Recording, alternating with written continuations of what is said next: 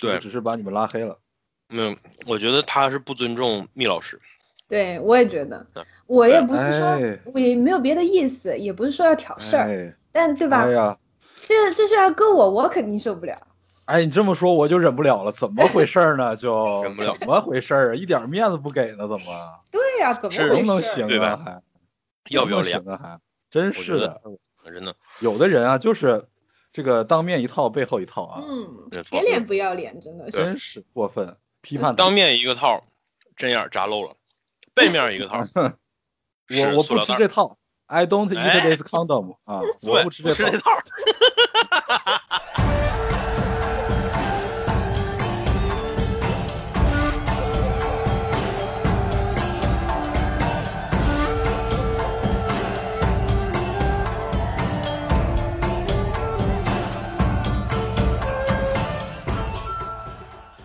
好的，听众朋友们，大家好，欢迎收听本期的维喵评话，我是 AC，杨晨，我是林子。我们那么我们本期节目呢，请到了我们熟悉的老朋友啊，许多的小兵器老师来跟我们一起畅聊一下无双系列，欢迎小兵器老师。大家好，我是许多的小兵器，我又回来了。哎，是的。小兵器老师呢，也是我们节目的常驻嘉宾之一啊，然后人气也是非常高。呃，同时呢，他是日本漫画以及相关内容方面的专家。我就听到日本这个，我真以为就是要说是什么什么什么日本人之类的，吓我一跳。嗯，就是一个老二次元，对，哎，对，老二次元了。但是我们今天要讨论的这个议题呢，可能还不太二次元啊，就是我不好说。我觉得它其实是介于二次元和三次元之间的。我们今天要讨论的是什么呢？讨论的就是游戏领域的一个热门 IP，嗯，叫做无双系列。是的，说书唱戏劝人方，三条大路走中央。今天我们就来跟大家说一说无双。完美，这个压的非常好。呃，我们无双系列的话，因为它作为光荣旗下的一个知名的 IP 哈，我们是知道它是以这个通常来讲是以历史背景为主题，然后推出的这么一个呃。动作游戏系列，然后主要的分支的话，一个是真三国无双，一个是战国无双，还有无双大蛇系列，以及一些其他的周边性质的，比如说像海贼无双、塞尔达无双啊、全明星啊，然后包括像剑锋火纹之类的啊，这些比较周边性质的系列。那么我们本期节目的话呢，可能会侧重在真三国无双这一块儿，毕竟它本身就是一个体系非常庞大的这么一个系列啊。呃，真三国无双系列的话呢，首作是登登登录在 PS Two 平台上，二零零零年的时候，也是这个系列的一个起源。那么我们说，截止到二零二零年呢，它的全球的累计销量已经超过两千一百万份了。就是，嗯，我觉得这个数字的话，其实也能够看得出这个系列还算是呃享誉已久的一个一个老牌系列的吧。虽然说里面可能套路化呀、城市化的东西也是越来越多。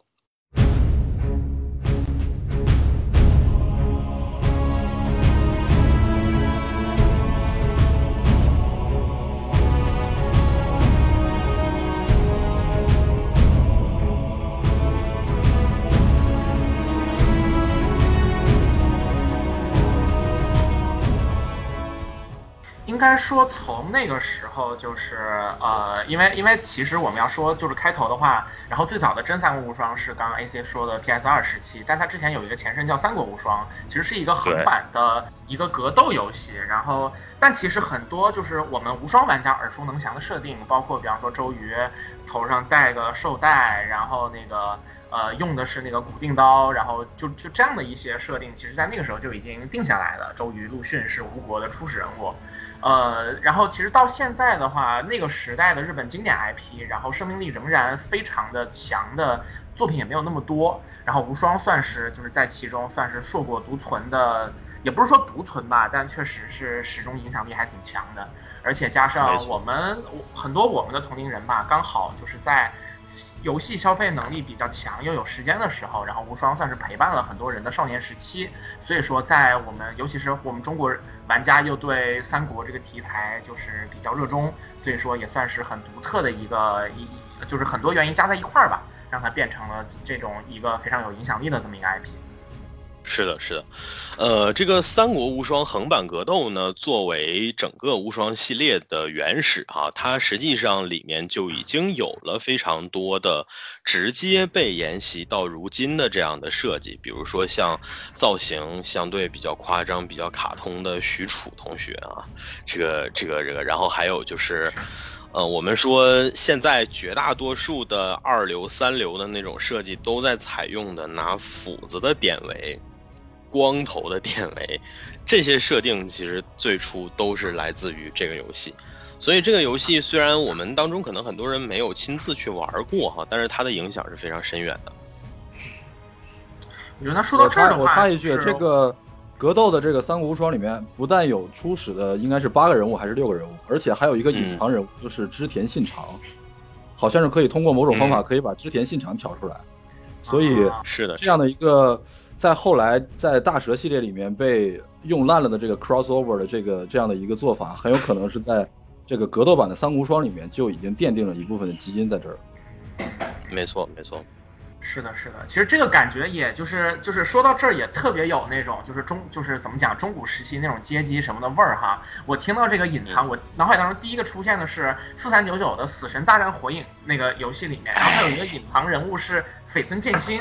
啊，就是对对对对，而且剑心还挺好用的。对，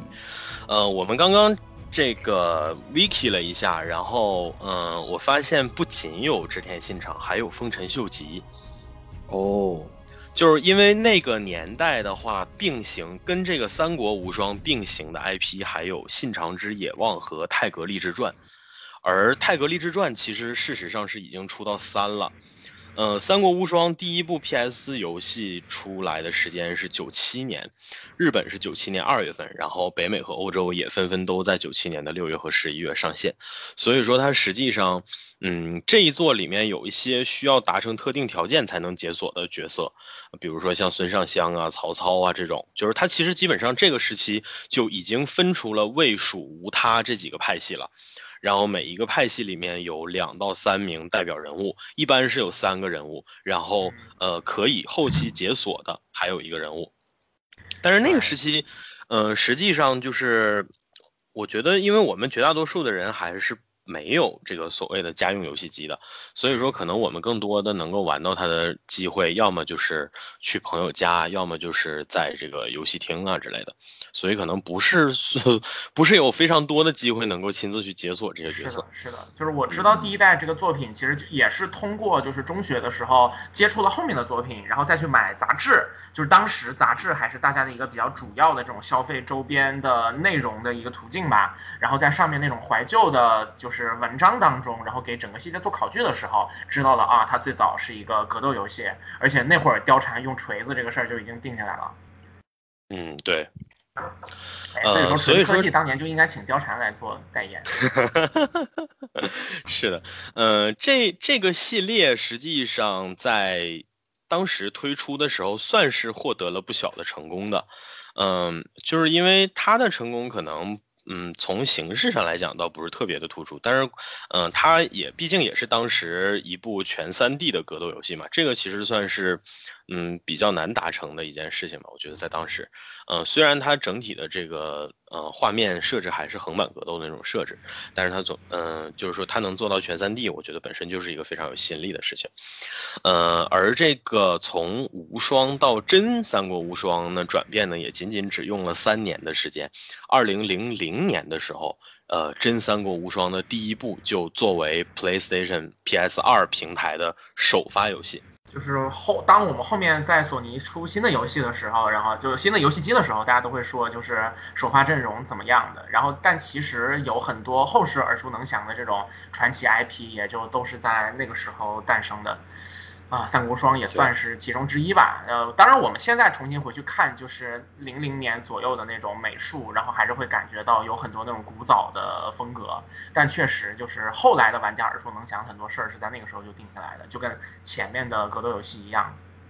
没错。哎，那呃，各位最早玩到的是第几代？我想问一下。那我先讲。就是我其实对所有游戏的接触，就是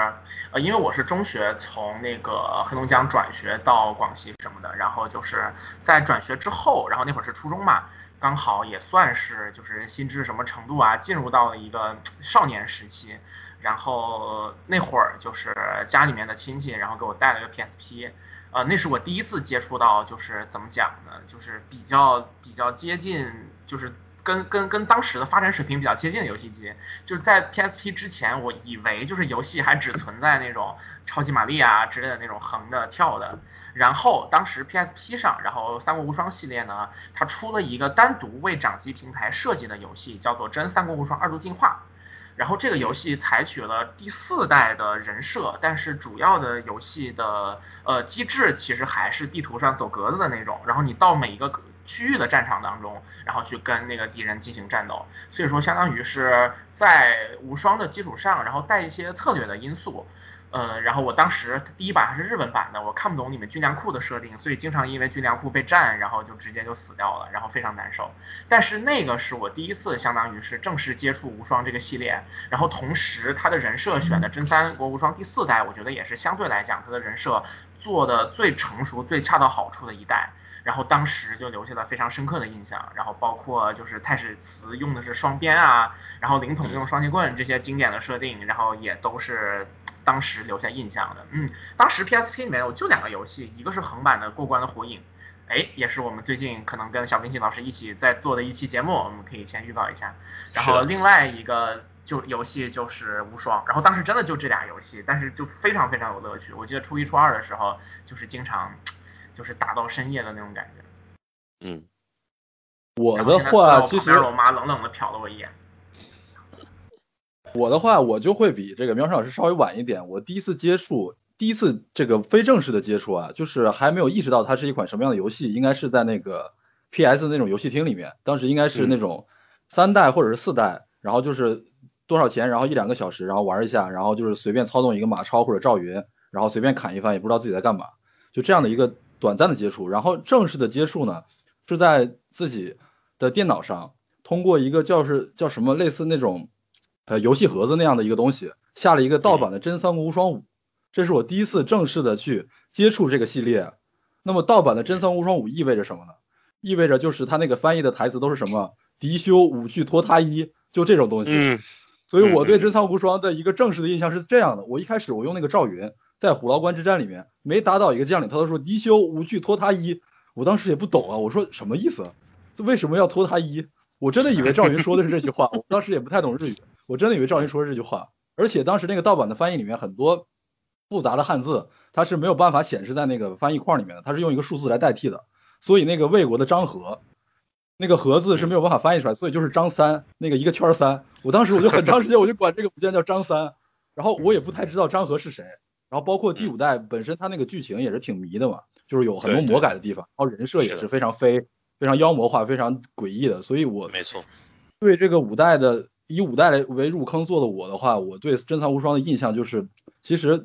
与其说是一个三国游戏，更像是一个就是披着一个三国外皮的一个那种动作游戏。对，然后在直到之后的六代、七代，它开始正正经的讲三国故事以后，我才对光荣构筑的这个三国的世界有了一个更为深入的了解。是这样的，嗯嗯嗯，嗯，我的话可能就是比较 相对的比较平凡一点，就是我直接接触就是四代，然后跟密老师说的一样，我也是在 PS 厅里面最早开始接触的，嗯，实际上最先接触是看见他的原画。嗯，就是他的那个四代的那种设定画，就是呃真人 CG 的那种设定画，然后在呃网络上看到，然后当时就觉得说这个系列挺好看，嗯，最直观的感觉就是它跟，因为其实之前对三国的了解，文字上的来自于书，嗯，画面上的可能更多就是来自于卡了。啊，就是小的时候，这个呃方便面呀，或者说是这个连环画之类的，会画一些这样的形象啊。最初的形象其实都是从这里边建立起来，但是直到后来有一天发现这个甘宁，啊，看到一个四代甘宁的那个人设图，我说我去，这个造型有点邪性啊，我说这不是黑社会吗？一个光膀子的。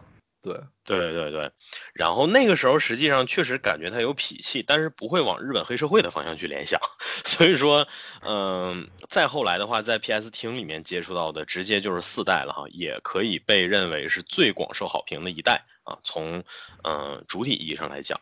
呃，那么其实我们还是先说回这个无双一哈，无双一它实际上这个转型不能算是成功，它最多算是个基础，是因为无双一的销量只能算中规中矩，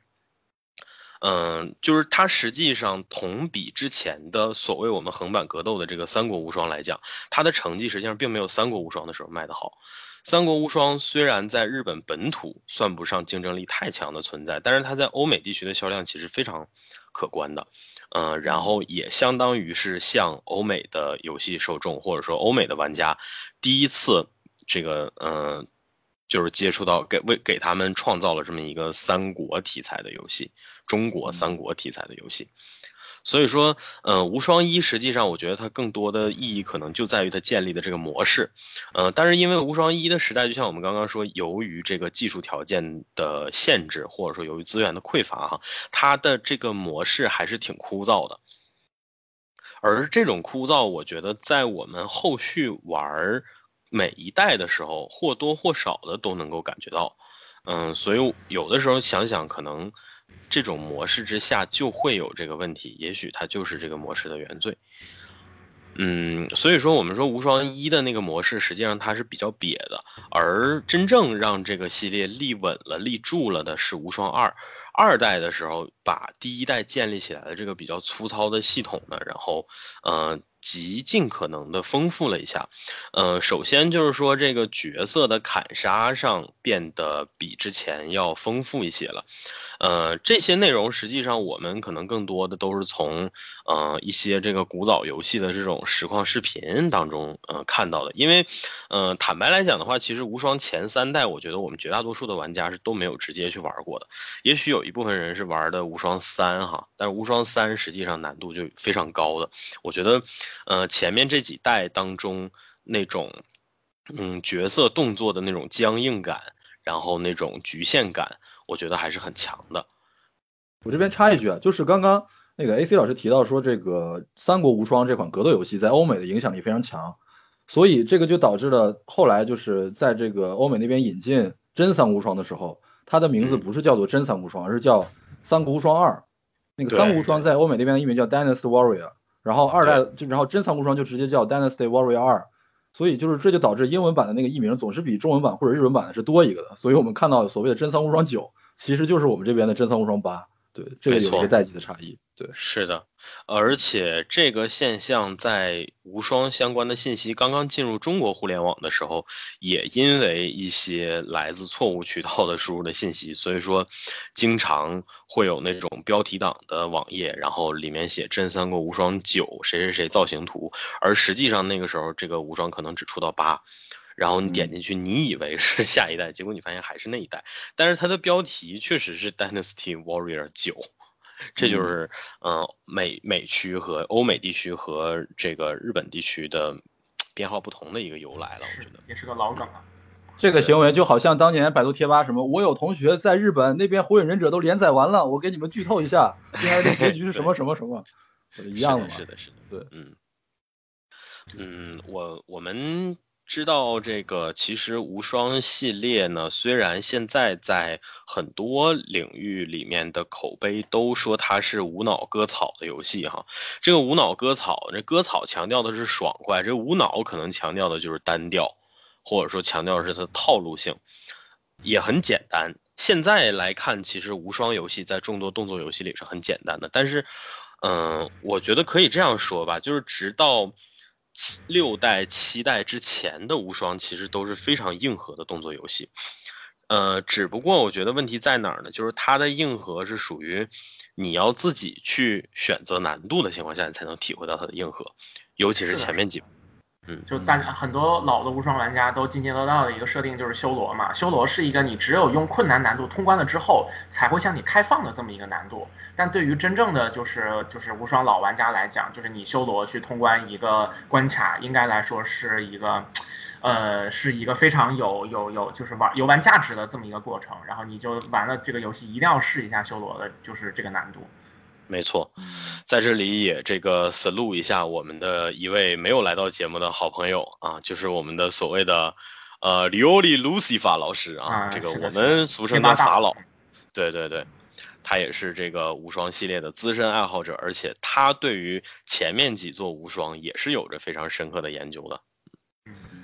这种研究其实也真的是，就是因为那段时间，可能中国大陆的玩家可能更多的是在这种贴吧跟游戏论坛里面去进行进行一些交流，然后他们当时会做很多东西，做那种电子刊物，然后做一个 EXE 的那种软件，然后来来去把所有的攻略放在里面。然后当时就是研究怎么样的无伤连招，以及就是通过修改的方式，然后把更强力的招式修改到一个人物的上面，就真的是当时其实也达到了非常高的一个水平吧。嗯，但这些可能真的现在的玩家就不知道，说无双这样的一个很常规的游戏，玩家的民间研究能到达什么程度？但他们其实很多人真的很厉害。是的。我记得当时贴吧大神他们录那种通关视频，不仅仅是要求修罗，而且还有很多很多附加的条件，比如说无伤、零无双，而且是友军无败走，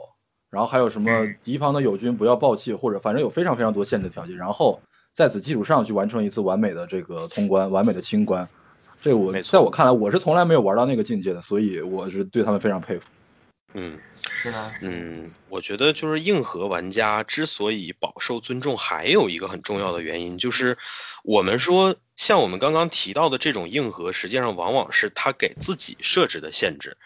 我们说玩魂系游戏累不累呢？也很累，也很难。但是魂系游戏是已经预设好的条件，而这些我们说在无双里面，无双有。基本上后期的作品有五六个难度，然后，呃，你完全可以说就最简单，直接一通到底就体验剧情。但是你也可以给自己层层的设限，游戏层面的设限就是所谓的难度的选择。然后，如果你自己想要挑战自我，那么再加上我们刚刚说的这些，其实这都是非常，嗯，我觉得可以说是考验人的这么一种一种方式吧。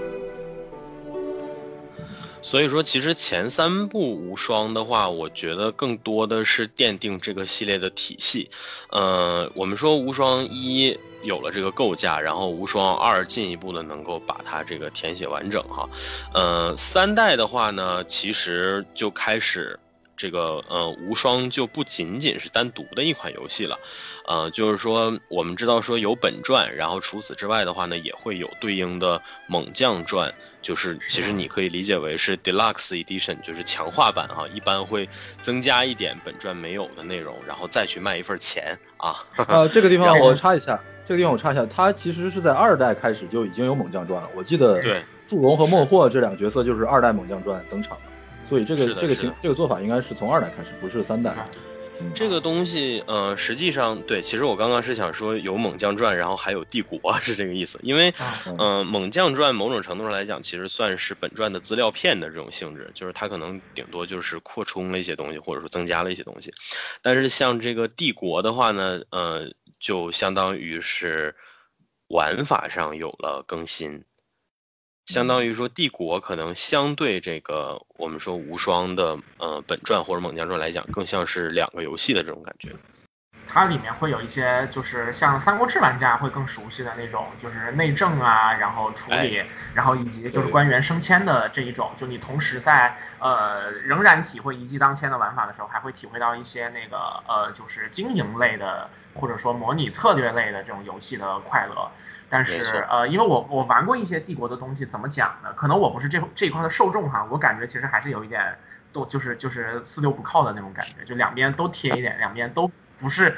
味儿不是特别足的那种感觉，所以我个人的话没有买过那个帝国的游戏。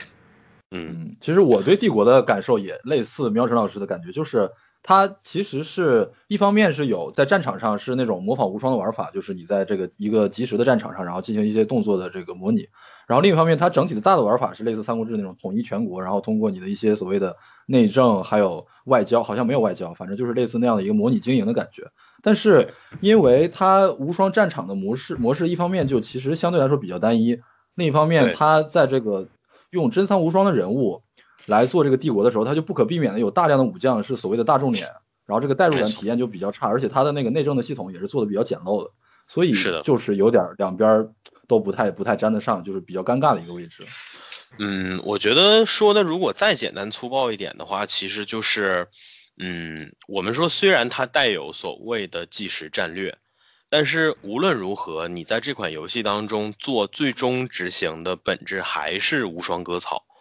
那就换句话来讲，我即使不注重内政啊之类的，我不注重那些策略的内容，我一样可以用割草的方式把地图一块一块的拿下来。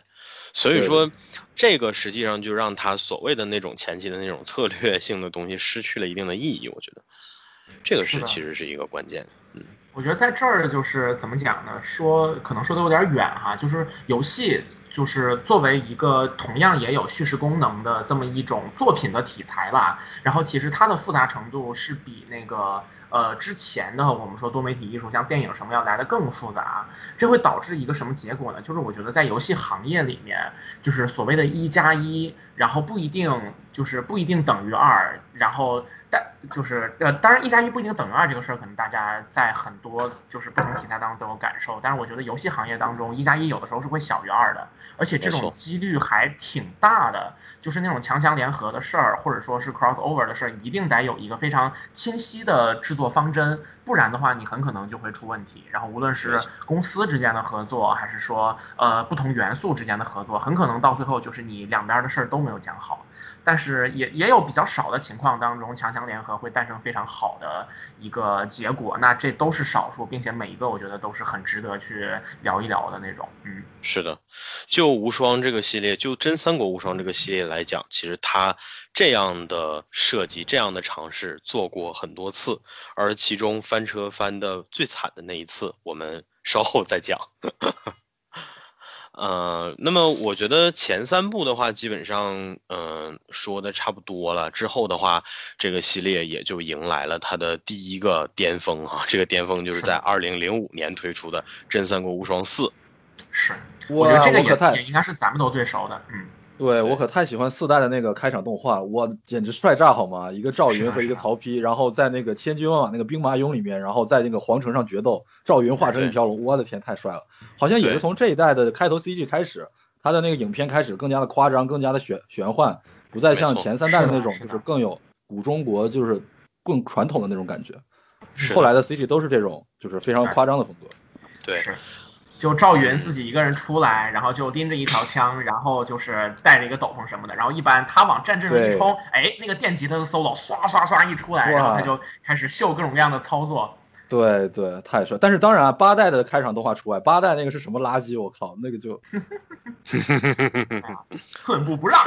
嗯，但前面几代的真的都让人印象很深刻。我记得就之前四代、六代跟七代的开头动画，我都我可能都看过不止十遍。就真的是因为后面也有，也就是 P S P S P 跟 P S P 上能玩到这些游戏，所以说也可以看。然后真的就是没事就看一看，非常帅。嗯，对的对对。我觉得就是我们男生小时候哈，就是其实都不一定是小时候，就是现在，当你手里面拿个雨伞这类的棍状物体的时候，你总是会忍不住想挥两下，就是就是会会有那样的一种。情怀一样的东西，然后小时候在操场上也都有那种千军万马之间驰骋的感觉。我觉得无双刚好就是它最大程度上满足的，其实就是这种，就是让你在战场上真的在冲，就是冲锋的那种感觉。而且它和很多战争模拟性的游戏不一样的点，就在于说你扮演的就是那一个武将的那个角色，而且这个系统可以把这个东西，就是都不是还原了，把它放大到一种非常夸张的，你真的是一骑当千的那种状态，嗯。对对，从这个角度上来说，其实无双是非常独特的，开创一种全新的一种游戏类型，甚至可以这样讲，对吧？所谓的战场即时动作类游戏，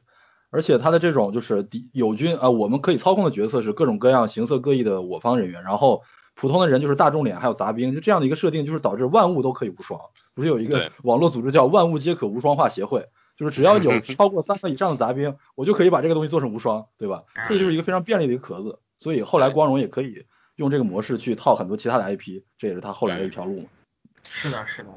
嗯，任何的一个 IP 当中，如果有批量生产的东西，然后它就一定可以无双。然后就是后来还出现了高达无双这种，就是离谱，但是真的还有点好玩的这种游戏。嗯，对。嗯，我们说其实无双。之所以能够这个从四代开始确立，像我们刚刚说的这种以人作为第一人称，以具体的人来展现一骑当千的这种感觉，它展现的更多是在战场里的一种穿梭感，是一种爽快感。这个其实从 CG 也好，然后到游戏本身的体验也好，嗯，我觉得可能它从这个这一步开始就真正的专注于体验上了。因为前三部由于技术的限制，它给玩家造成的体验上的负面的地方，它是顿挫的，它是滞缓的，人物的动作也是局限的，就是包括我们说一个人物能够有几段连连续的这个连招动作，它其实也是随着一代一代在递增的，而我们说这个最终能够有这样潇洒自如的无双动作，实际上，嗯，也是。这个和技术条件的进步，我觉得也是密不可分的吧。嗯，其实看一下二零零五年左右，呃，比较大热的一些游戏的话，也能够看到一点这个趋势。比如说像《孤岛惊魂》，然后比如说像这个，嗯，《波斯王子三》，《波斯王子》也出到三了哈。就是说，其实你能够看到同期的游戏，基本都是这种。比较注重第一人称代入，然后注重这个人在这个环境里的体验的这样的游戏。嗯，无双也自然而然的朝着这个方向去了，而且还有我觉得比较用心的一点，就是无双系列每一代那种看似一个人非常玄幻的大杀特杀的 CG，它实际上都是用来展现一个角色在这一步里面有什么新的动作，或者它或者它是展示一个新的系统。这一点我印象最为深深刻的是，嗯，首先一个是我们就提前说是无双大蛇，就是无双大蛇。系列在那个魔王再临的那个 CG 里面，它其实就展示了说三个人联合，嗯，无双的这样的一种是是什么样的一个状态。然后包括说我们说像这个战国无双三，战国无双三的 CG 我印象非常之深刻，是因为战国无双三引入了一个系统，这个系统，嗯，就是它其实就类似于说。一个短暂的时停，然后在这个时停里面呢，你操纵的角色可以以这个正常的速度砍杀敌人，而他把这一段单独做在了游戏的开场 CG 里，就是真田真田幸村，然后双手举枪，然后时间开始停滞，然后他的眼睛突然一睁，然后开始这个一个一个的把前面的静止化的敌人然后全部都砍掉，嗯，就是他实际上会在 CG 里面非常集中的体现这一步的新功能。然后这样的话，CG 也能做得帅，然后也相当于是促销了哈。我觉得它是，嗯，我补充我补充几个这这个点啊，也是类似的这种小发现，就是这个首先是那个他在 CG 里面展示所谓的新机能，这个在六代里面应该是开头赵云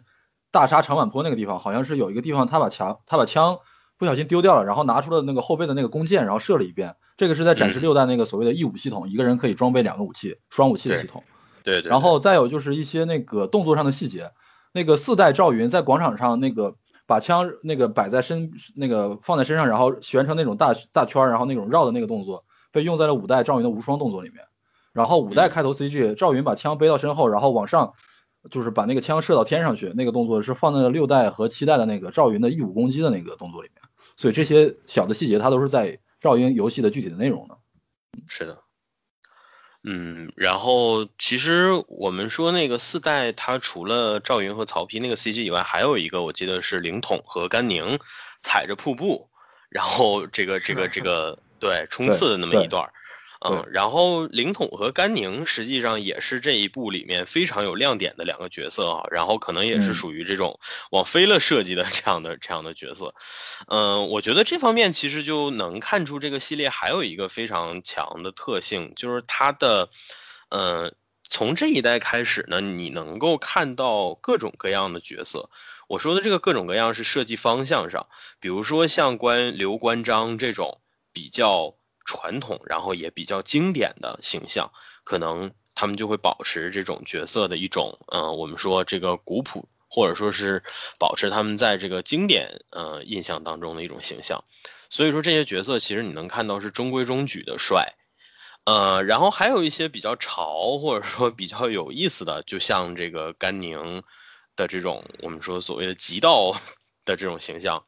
然后像灵统的双节棍功夫，对吧？就这些元素，其实，嗯，我觉得就是属于他在适当的原创空间里面，然后做出了能够引引发你兴趣的点。当然了，这个我们说你也能看到一些比较大胆的设计，比如说把张和设计成一个偏女性化的这样的人物，一个二椅子。对对，一个二椅子，这个其实从我觉得是这个系列从一开始就想这么做了哈。呃，然后的话，这个事儿真的特别神奇。就是我之前在网上还就是看到有考证过，说为什么把张和设计成这么一个就是跳着就是曼妙的舞姿，然后有着这个这个美丽的身姿，而且整个人的气质都非常的中性的这么一个角色呢？然后他们说，可能是因为就是日本人，然后读就是中文名字，然后是用那个一些一种比较魔改的发音来读，然后张和就是在。就是日本人来读这个名字的时候，读的是秋后，然后这个秋后呢是那个是就是日文当中的蝴蝶这个词倒过来读，然后就因为这么一个就是转转着弯的还是倒过来的谐音梗。然后就把张和跟蝴蝶这个设定给捏到一块儿了，然后就反正从张和这个人物出现之后，每一代的美术设计当中都有很多蝴蝶的要素出来，包括他的两个钢爪，然后他所摆出的战斗的动作，然后还有他身上一定会有蝴蝶的花纹，然后就是嗯，总之就是非常美丽，然后就是我们就是玩家都会管她叫张姐姐。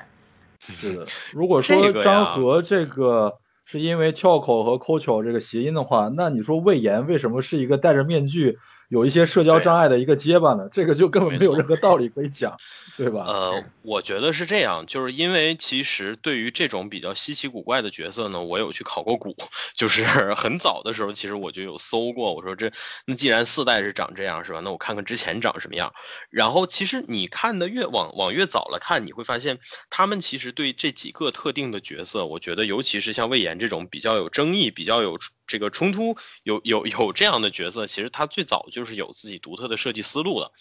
嗯，魏延在二代的造型，包括到三代，其实他那个形象更类似于一个，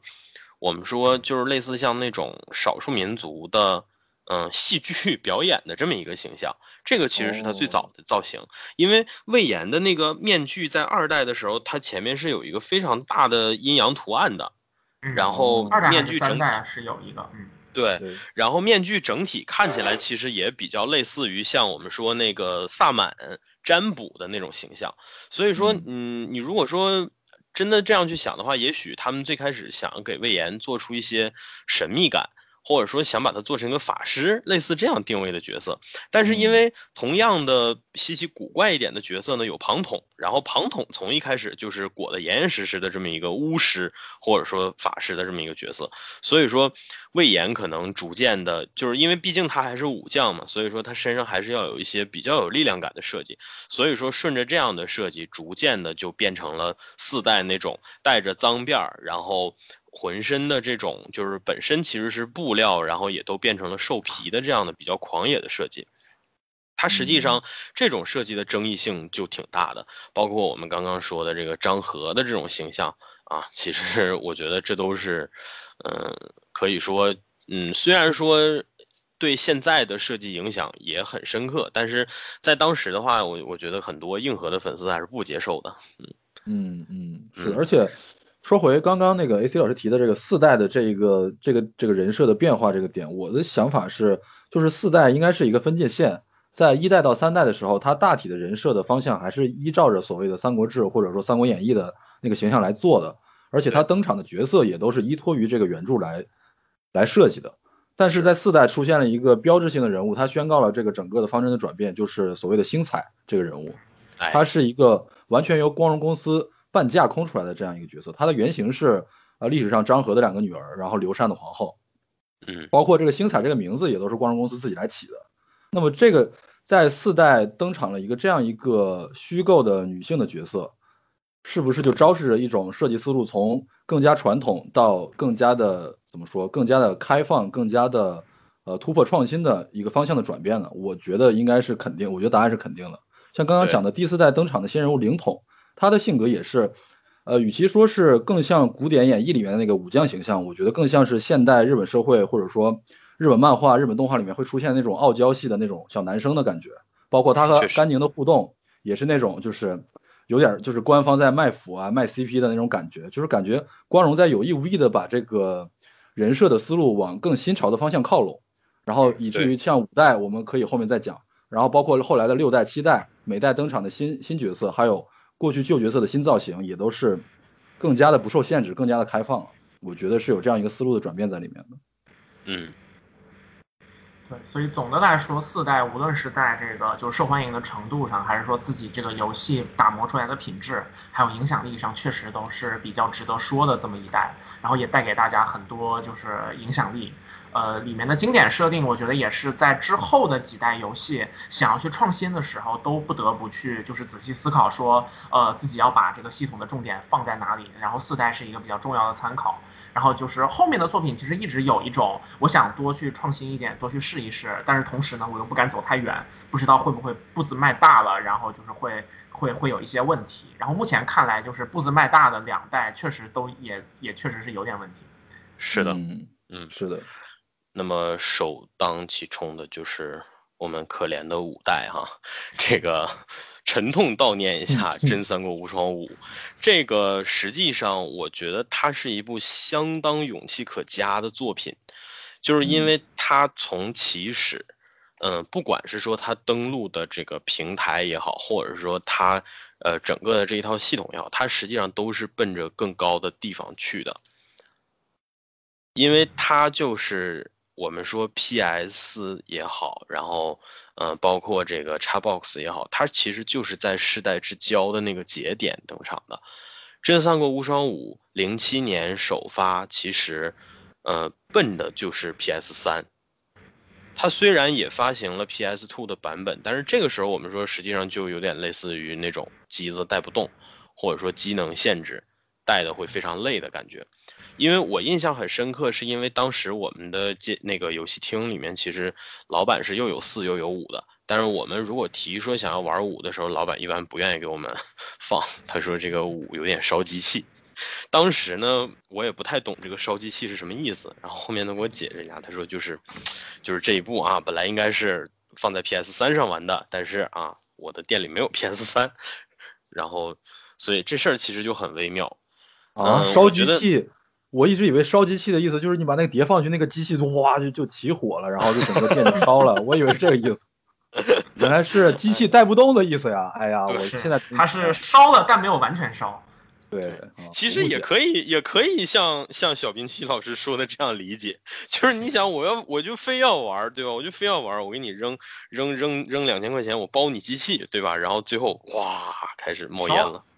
嗯，其实这儿确实是有一些，因为《真三国无双》因为它的这个游戏机制的原因，就是它存在一个同屏人数的问题。这一个其实是我们每一代的，就是无双，然后再说出来之后，就是出来之后大家都会讲的，就是它，然后以及不同平台之间，然后的最主要的区别，其实就是同屏的时候，然后就是人。就是人一多起来会不会卡帧？然后你的动作，然后加上后面几代的，就是你武器附加属性之后，都会给你的攻击增加一些比较华丽的特效。在这种东西开满了之后，其实是会让你的那个。呃，就是其实是挺吃这个机器的机能的。然后呢，我们刚刚有讲到，从 PS 二进入到 PS 三之后，机能这一块有很大的提升，同时画面上其实也必显然是必须要跟上的。然后就是五代应该说是在就是显示的这些方面，然后有着一个一些比较比较进取的这么一些做法吧。对，无双其实最吃亏的一点就在于它每一代确实是画面都在进步。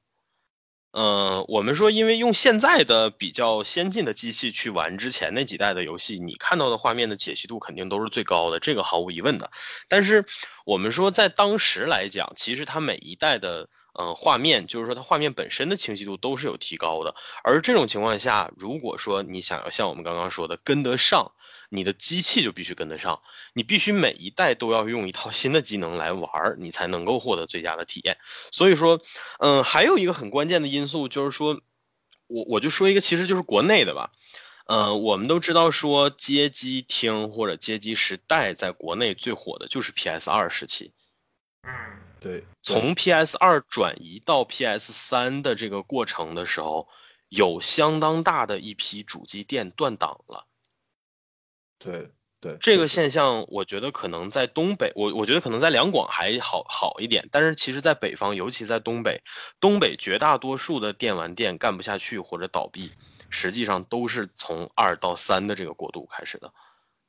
我要是没记错的话，那个时候应该正是就是国家下发了游戏机禁令的那个时段吧，就是很多外来游戏机就进不来了，所以就导致了这个现象，对吧？是的，嗯，就是包括破解啊什么的这些工作。如果说我们说破解肯定是不合规的，但是你作为一个开店的老板，对吧？你这件事儿肯定是你的首要。如果没有破解，那么意味着你的成本会直线的上升。所以说，很多人其实就是卡在了二到三这一代，也包括这个无双也是一样。所以说，一个是机能的问题，再一个就是很多店断档了，所以说导致这部作品，我觉得在整体的大家的印象当中，可能就不是特别的深刻，评价自然也就不会特别的高。而五代最终流传出来最广的，可能就是那几个主要角色的造型图，比如说赵云和貂蝉老师。嗯，然后还有就是关羽从之前的我们都很熟悉的演义里面那个绿绿绿色的帽子，哎呀，也不知道关老爷为什么在任何地方都戴那个绿色的帽子，但总之就是从那个样子就变成了一个扫把头，变成一个怒发冲冠的赛亚人，超级帅。没错没错没错，就实际上这个对，实际上这个人设呢，第五代是全面野化的，就是说我我第五代给我的一种感觉就是他把所有的。精力全都用来做那几个主要角色了，比如说赵云，比如孙尚香，比如貂蝉，嗯，这样的角色。那这几个角色的造型实际上非常经典呀，对吧？我觉得你甚至在现在的很多的这种所谓的二流、三流的页游里面，还能够看到抄袭五代这几个角色形象的图片。然后包括我们说，嗯，这一代的那个 CG，就是所谓的赵云战吕布的那个 CG，其实也在很多的这种垃圾页游里面也也是有出现的哈，嗯，但是我们说。对我们说，其实他就这几个人设做的还可以，其他的所有人设基本上都在朝着夸张化，然后朝着狂野化，然后朝着这个我们说原创化，甚至你可以说的难听一点，就是杀马特化，朝着这样的方向去走。最典型的就是我们说关二爷和张三爷这两个人，就基本上都变成了我们说所谓的野人。然后还有就是像这个曹魏这边的，比如说夏侯渊，本身其实。就是一个膀大腰圆的这么一个，嗯，就是有点胖胖的这种形象。然后在五代的时候呢，甚至还把肚子露在了外面，然后拿的这个武器也变成了一把看起来就非常适合切肉的这种杀猪刀。所以说他的这些改变，我觉得无疑就都加深了这个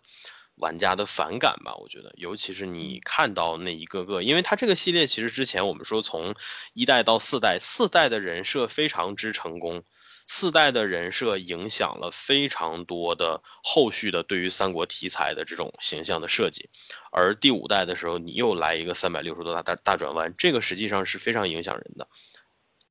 对，我觉得四代应应该是就是我们只我们就只说在美术层面吧，应该说是刚好取到了一个完美的平衡点，它在这个。呃，就是演绎，然后以及历史感的角度和就是这种比较创新的，以及那个带有富有个性的设定，然后它可能更流行化一点，然后也让人就是人物的人设，呃，更让人留下印象一点。我觉得它是取到了一个非常妙的平衡点的。然后那个第第五代的时候，其实就很多都比较明显的，大家会觉得有点出来。你你能感觉到说他们在因为四已经很成功了，他们不想被人看作只是在重复自己，然后就。有了一些非常非常就是全新的尝试，但是事后看来，可能有一部分的设定是比较冒进了一些，然后加上还有一些很让人诟病的，就是武器重新变，就是变得单调了，这件事儿是让人觉得还挺难接受的。没错，那个那什么，我我来给五代洗洗地，好吧？毕竟我是从五代入坑，我对五代的情怀还是稍微有那么一点点的啊。我所以，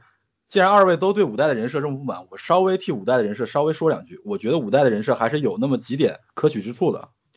首先就是他突破了四代的那种对呃这个传统形象的沿袭，让这个思路变得更广阔了。然后我们也可以看到，有一部分的形象其实延续到了后来的系列里面，比如说刘备没有胡子的形象，比如说赵云是白盔白甲，吕布是黑盔黑甲，这个形象在后面都有延续。再比如周瑜不再是拿个古锭刀的那个那个样子，而是梳了一个高马尾，然后拿一个棍子，变成一个大师兄的样子。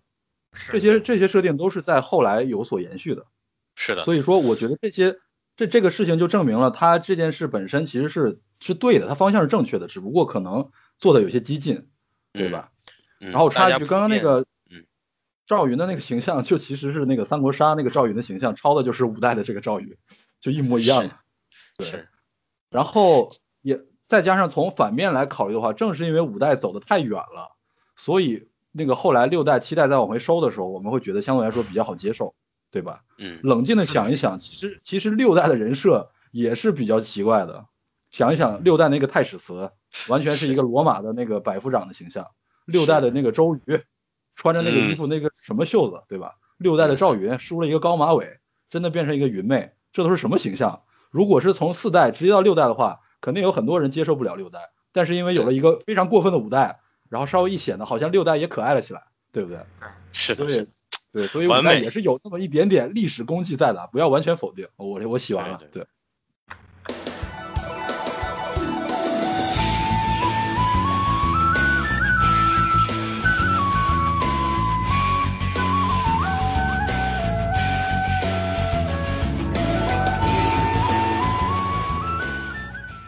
我接着洗，就是我觉得，我觉我觉得五代的人设这一块做得好的还有几个，就是也补充一下吧，董卓、袁绍，嗯，这几个形象，张角也是一样，就是他们虽然都被改的不同程度的很奇怪，但是也确实改出了一些特色。我觉得，其实就是我们刚刚说的个人特色这一块嘛。五代的风格是，无论我把他们往哪个方向改，我最终的角色的形象一定要一拿出来就特别的抓人，不是不是抓人，特别的炸人。就是他是想要有那种那种感觉，这个其实我是可以理解的。而顺着这个方向做的角色里面比较成功的，比如一个是董卓，因为其实我刚才提到这几位，他们在四代及以前的作品里的形象都是相对比较古板的、比较古朴的，就是还是属于正常身形和正常样貌的人的那种感觉。但是我们说，因为这个系列的角色终究都是要让人记住的，而所以说他们实际上终究是要朝着越来越鲜明的这样的方向去走的。而呃，秉持着这个方向呢，实际上，嗯，就是我觉得像董卓，对吧？他就变成了一个这个面目可憎、满脸横肉，然后身形也比之前肥硕 N 倍的这么一个形象，就是我们的林雪老师啊。这个在之前的董卓完全一致，之后的真的完全一致。对，后面就都变成野猪成精了。是的，是的，然后也包括说这个袁绍的那种有点小猥琐、小轻浮的那种，嗯嗯，假也不是假贵族吧，就是贵族爵士的这种形象，其实也是从这一代开始的。之前的袁绍就是一个很普通的那种这个军阀的形象哈，戴着一个一个一个一个帽子，然后之后的袁绍就有了一撮非常骚气的小刘海儿，嗯，然后包括像这个。嗯，我们说其实很多的角色做的狂野了以后呢，也别有一番风味吧。比如说夏侯惇老师的这个披头散发，就是之前其实他一直都是留着一头黑长直嘛，对吧？然后从五代开始也开始尝试这种粗犷的路线了。哎，稍等一下，夏侯惇我记得四代是披头散发吧，然后五代是剪短了。应该是这样，对对，没有，它前面都是非常直嘛。侧的那个一个一个分开的那种短发，对，一个中分的短发。五代是那种披头散发的短发，对，它是个短发。嗯，我我其实反倒想提那个司马懿，司马懿在五代那个太监的形象，嗯，还是挺深入人心的。对，后来六代七代也是这个设计。对对对，从用扇子变成了用爪子。对。是的，呃，然后除此之外的话，其实五代有很有有几个剧情片段还是挺有创新性的，比如说这个司马懿干掉曹操的那个片段，那个片段我迄今印象非常之深刻，那个好像是出现在他自己的《司马懿传》的结局里的，我记得应该是。对的，对的，是的，嗯，应该就是你根本不是司机。对。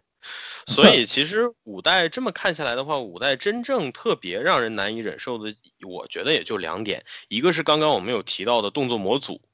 就是说五代有一个外号就是全员对全员用戟。就是因为你会发现，之前形态各异的各种武器，确实都不同程度的变成了戟。徐晃用大斧变成了戟，太史慈用双鞭变成了戟，就连关平，关平的武器其实可以说是四代相当亮眼的一个大亮点，结果在五代被改成了青龙戟呀。对，都是怎么就这么喜欢长武器呢？怎么就这么喜欢棍儿呢？对吧？而且他不光是特别喜欢，就是就是你刚说青龙戟这个，就是六代的那个换武器之后，默认的武器都是青龙刀，就是对青龙这个事儿也非常的有执念。啊，确实是，确实是。对，青龙偃月刀、青龙勾镰刀、黄龙偃月刀，总之就是必须得是龙。嗯，然后其实还有一个，我觉得五代我我能理解它是取舍，但是我不太能接受的就是你怎么还能给我往下减人物呢？对吧？对对，就是因为四代的人物的丰富程度，然后包括那个整体看起来的协调感，其实是很好的。就是因为四代每一个国别、每一个派系都有相当亮的角色，而且恰好也都是有这个所谓的男女平均的这种感觉在的。而五代就擅自把姜维啊、星彩呀，然后包括像。呃，孟获，当然我知道他后来啊，对对对，大乔很多的角色他就直接给删掉了。你删掉一个角色，不仅等于删掉一个模组，也相当于删掉了一些剧情，对吧？所以其实，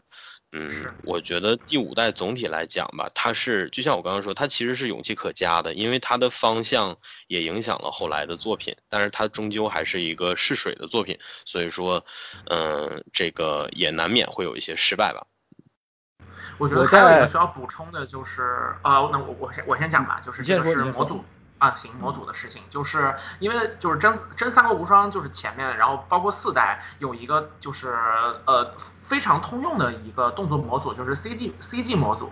然后就是就是简单的来说呢，在 PS 平台上就是方块跟三角的组合，然后你那个从 C 一到 C 六，然后是一整套不同的连招，然后这个连招是很有规律的，比方说所有的 C 三，也就是说摁两下方块接摁三角都是一套连击，然后之后的几个那个就是动作就会变得比较重，然后一般来说 C 四是一个横扫的动作，然后这一套呢，首先很有规律，其次就是它跟所所有的武将的特殊武器结合的都很好，另外就是它的打击感其实非常好，就是你在摁那个连击的招式，或者说摁那个冲击感很强的破防的招式的时候，都有着非常到位的、很趁手的打击感。但是在五代当中，就是这个这个连击系统被取消了，变成了就是一个。呃，怎么讲呢？我觉得甚至可以说是臭名昭著的连舞系统，就是你只需要不断的摁同一个按键，它所有的招数就就都摁出来了。我觉得最有代表性的就是用赵云在连招的时候，就是你感觉那个枪一直在前面扫啊挑啊，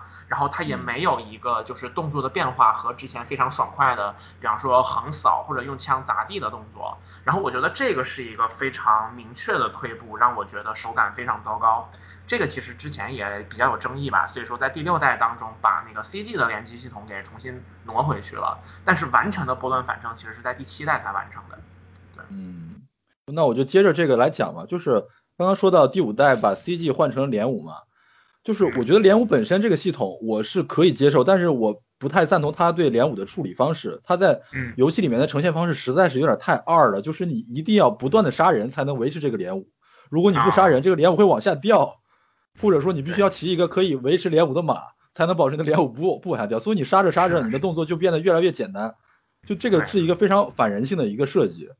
是的。但是就是连舞本身，它有这个轻连舞还有重连舞两套，就是轻攻击和重攻击的那个按键连续摁是有两套不同的攻击动作。然后在第五代还加入了翻滚，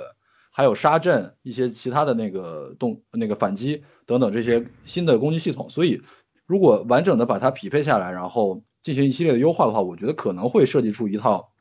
不同于传统 CG 的另外一套优秀的动作模式，但是它只是浅尝辄止嘛。所以就是让我会觉得有点可惜。然后再一个就是我还是在最后帮五代稍微找补一点，稍微洗洗地，毕竟 是我的入坑作。然后就是我觉得五代它之所以出现这么多问题，有一个很重要的原因是它当时要赶工，它要提前赶到这个 PS 三平台发售的时候，它一定要把这个游戏发售出来，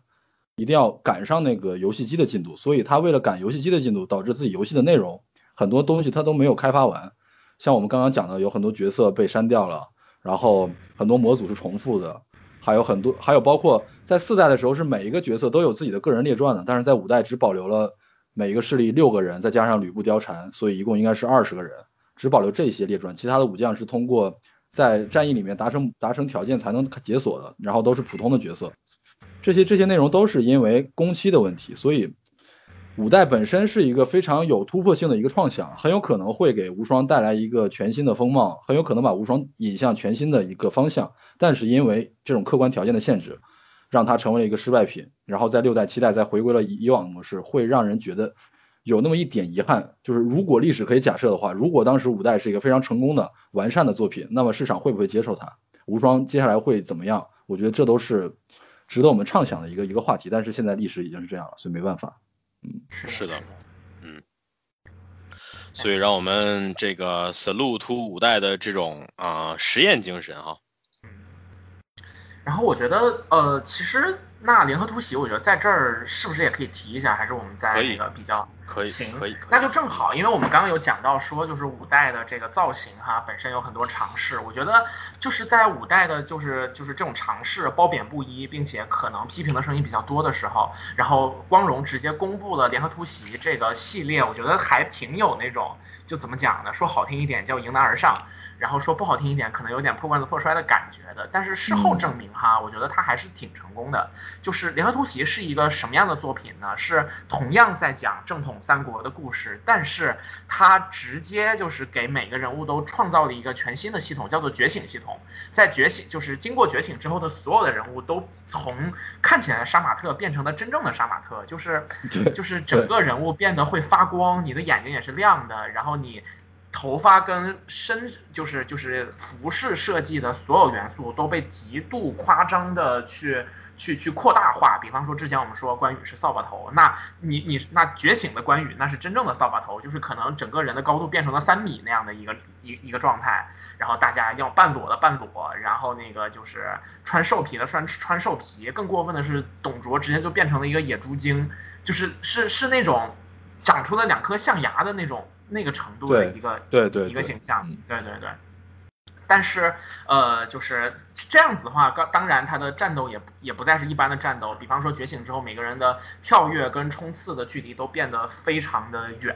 然后他们的战斗的那种也从就是普通的人变成了各种怪兽啊什么的都有。然后其实当时就是呃。尽管质感变成了这种像杀马特网游，呃，就是页游一样的东西，但是它的那种全新的玩法，就反而让这个系列变，就是带有了一种全新的幻想的感觉。所以说，当你把它直接作为一个幻想作品去接受的时候，反而大家觉得，哎，接受了这个设定之后，看起来还挺可爱的。与其说它是叶子，不如说它是爷们儿啊，就是产生了这样的感觉。然后在那个联合突袭的第二代当中。就是直接把他们的敌人从就是三国的彼此就变成了复活的秦始皇，在这个故事当中，秦始皇同时还在两个路线当中复活了那个，比方说就是呃春秋时期的周穆王，或者说是那个就是楚汉相争时代的项羽跟虞姬，对，把这些人物都加进去之后，就是。就是，然后打的那个敌人也变成了那种大怪兽，比方说穷奇、天禄这些东西，就反而变成了一个像是奇幻版怪物猎人的感觉。然后它的玩法也变成了那种共斗一样的，就是你都没有什么友军，你完全就是自己在打一群的敌军，然后你还要去切断特定的部位，然后去获得特殊的素材才能打出你的武器，就玩法完全的变掉了。但是就是反而在那个很统一的画风之下，还挺带感的。我对二代非常有好感的一个原因是，蔡文姬是一个我特别喜欢的历史人物。他头一次在无双系列登场就是《联合突袭二》，然后他觉醒的就是服装也非常好看。我所以说我对二代的就是那个哎印象印象还是非常好的，所以我我就很喜欢《联合突袭》这个系列。我我没有玩过联合突袭，我没有实际玩过，只是看过他的一些 CG 还有什么的。所以那个联合突袭二的游戏方式是不是大家可以在天上飞，然后那样的是这样吗？是的，是的，基本上就是在天上飞了。它尽管它不是通过直接的飞，而是通过大量的跳跃和那个冲刺以及空中动作的方式去实现的。但是在你觉醒加上你会你它有一个叫做五幻的系统，就是你可以给自己增加一些比较特别的那种效果。比方说，你可以在刚拿到这个人物的时候就获得所有的动作模组。比方说，你的跳跃距离可以极大的增加。比方说，你拥有二段跳甚至三段跳，到最后实际上就实现了，就是所有的武将都在天上飞，然后大家在打一个可能是跟一个建筑物一样大小的那种大怪兽，你要想办法去断它的头上的角，断它的尾，就完全变成了这样子的很奇幻的一个作品。然后包括它里面的很多人物的武器，然后因为我们知道本来其实这个游戏当中就有一些这种武器非常玄幻的设定，比方说像是庞统用的是法杖啊。然后诸葛亮用羽扇呀，然后在那个呃呃联合突袭这个游戏当中，它就整个变成了几套不同的大的模组的系统。然后就是你在那里面就用法杖，比方说蔡文姬用的武器是二胡，那就在空中的很多的，就是那种攻击都是射出冲击波的方式在进行的。就它它的画风其实是挺统一的，奇幻的奇幻的风格。对，我也觉得它的概念是非常一致、非常完整的，这个还挺挺有意思的。嗯，对。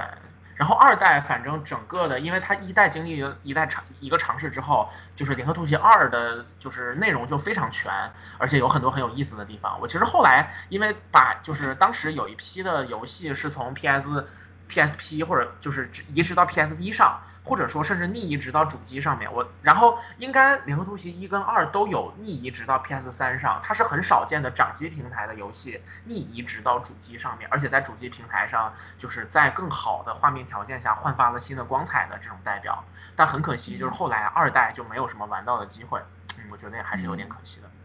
嗯，我印象里面《联合突袭》二代还有一个场景，就是因为有项羽嘛。所以他构建了一个项羽和吕布对战见面的一个场景，我就想哇，是的，是的，就是光荣不愧是一个做历史题材出身的一个公司，他真的太懂这种历史爱好者对这种人物会面的，就对人设的这种渴求，你太会了，就真的太对了。是的，是的，是的，它里面真的有好多很很妙的设定，比方说就同样是那段 CG 里面，然后就是他那个直接。C G 的标题就叫战神 V S 霸王，然后就是项羽跟吕布两个人，就吕布在那一代的武器变成了十字戟嘛，就是一个非常非常的奇怪的一个武器，然后两个人都是觉醒的状态下打斗非常精彩，然后在之后就是貂蝉也加入了战场，然后。项羽看貂蝉就觉得貂蝉跟虞姬长得非常像的那个设定，然后然后项羽扭头说没有兴致了，然后他就走了，因为他不想伤害对面的貂蝉。就是他有很多这种小的，就是利用那种历史爱好者和玩家心中的那种小浪漫的地方，就真的处理的非常好。对对，是，哎呀，反正就是我印象很深是《联合突袭二》是在一。一零年、一一年左右的时候发售啊，零九年的时候发售的。然后就是我之前高呃，我是初中拿到的那个 PSP，然后之前初中的时候可能自己都没有什么玩的时间，因为当时被家长收起来，我只有考完试之后，然后才有拿出来的时间，并且还要就是怎么讲，非常卑微的求着爹妈说，求求你让我玩一下吧，那那种感觉。但是中考之后就一下子就是就是也也也没有理由被管着了，然后 PSP 就拿到手里面，然后那个假期真的就是。在家开着空调，然后晚上玩《联合突袭二》，就是是一个非常美好的一段时间。然后那个游戏就是当时陪伴着我的，很让我印象很深刻的一个东西。嗯，是啊，是啊。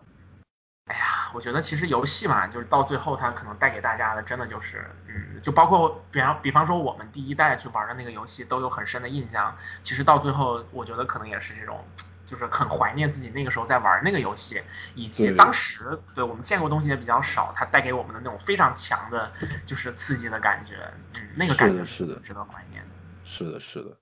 嗯，哎呀，两所以说这这些就是关于联合突袭的比较主要的部分。那随着时间继续推进，然后 PSP 这个平台，包括那个就是也逐渐走到了末期，然后 PS 三也从之前的那个机能。没有被完全挖掘的状态下，逐渐开始让大家都可以驾驭得了了。然后就是呃，无双系列其实是在六代左右，就是正式迎迎来了那个高清化的这么一个一个大的趋势。在六代就是正式的，它所有的场景，包括人物的建模都变得非常精细。然后它也就是在五代的尝试之后，重新在呃尝试和经典的这种呃选择当中找到了自己的一个位置。然后六代我觉得是变成了一个比较成熟的，大家都能接受的，而且它的叙事也很有很有意思的这么一个对一代作品。对，嗯，六代给我印象最深的其实就是它终于完整的在游戏里面讲述了一次三国的故事，这个是在它之前的系列里面从来没有做到过的。对，因为之前要不然就是呃没有剧情，要不然就是所谓的个人列传，就是每个人的视角都是。发展到后半阶段就都是魔改的历史，都是架空的，就每个人都是一个 happy ending，对吧？你用刘备，你最后可以打到五丈原；你用曹操，你就可以统一天下；你用你用孙坚，甚至可以用孙坚代替孙权来三足鼎立，这就是非常的魔幻。但是就是没有满足真正的三国爱好者对还原在游戏里面还原三国历史的这一个诉求。那么直到六代，这个光荣公司终于正视了这个事情。嗯，是。其实我觉得小兵器老师说到这儿，嗯。我觉得有一个挺有意思的事儿，就是提到孙坚，就是我我看到过一个说法，说不光是光荣，就是很多日本人他的观念里的曹刘孙，实际上应该是曹操、刘备和孙坚。哎，这个是的，我也听说过类似的说法，就日本人是更认孙坚的。对。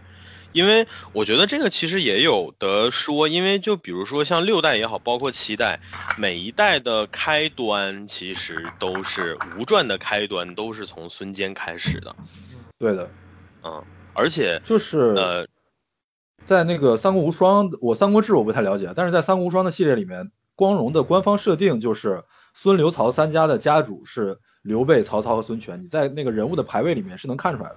每个国每个国家势力的第一个人是谁？吴呃蜀国是赵云，呃吴国是周瑜，然后魏国是夏侯惇，这是他们官方钦定的各个势力的，就是一哥吧，相当于。然后往后数到第五个人的时候，蜀国是刘备，呃吴国是孙坚，然后魏国是曹操，这个就是对应的是每一个势力的这个家主，就是一家之主的感觉。对对，是这样的一个设定。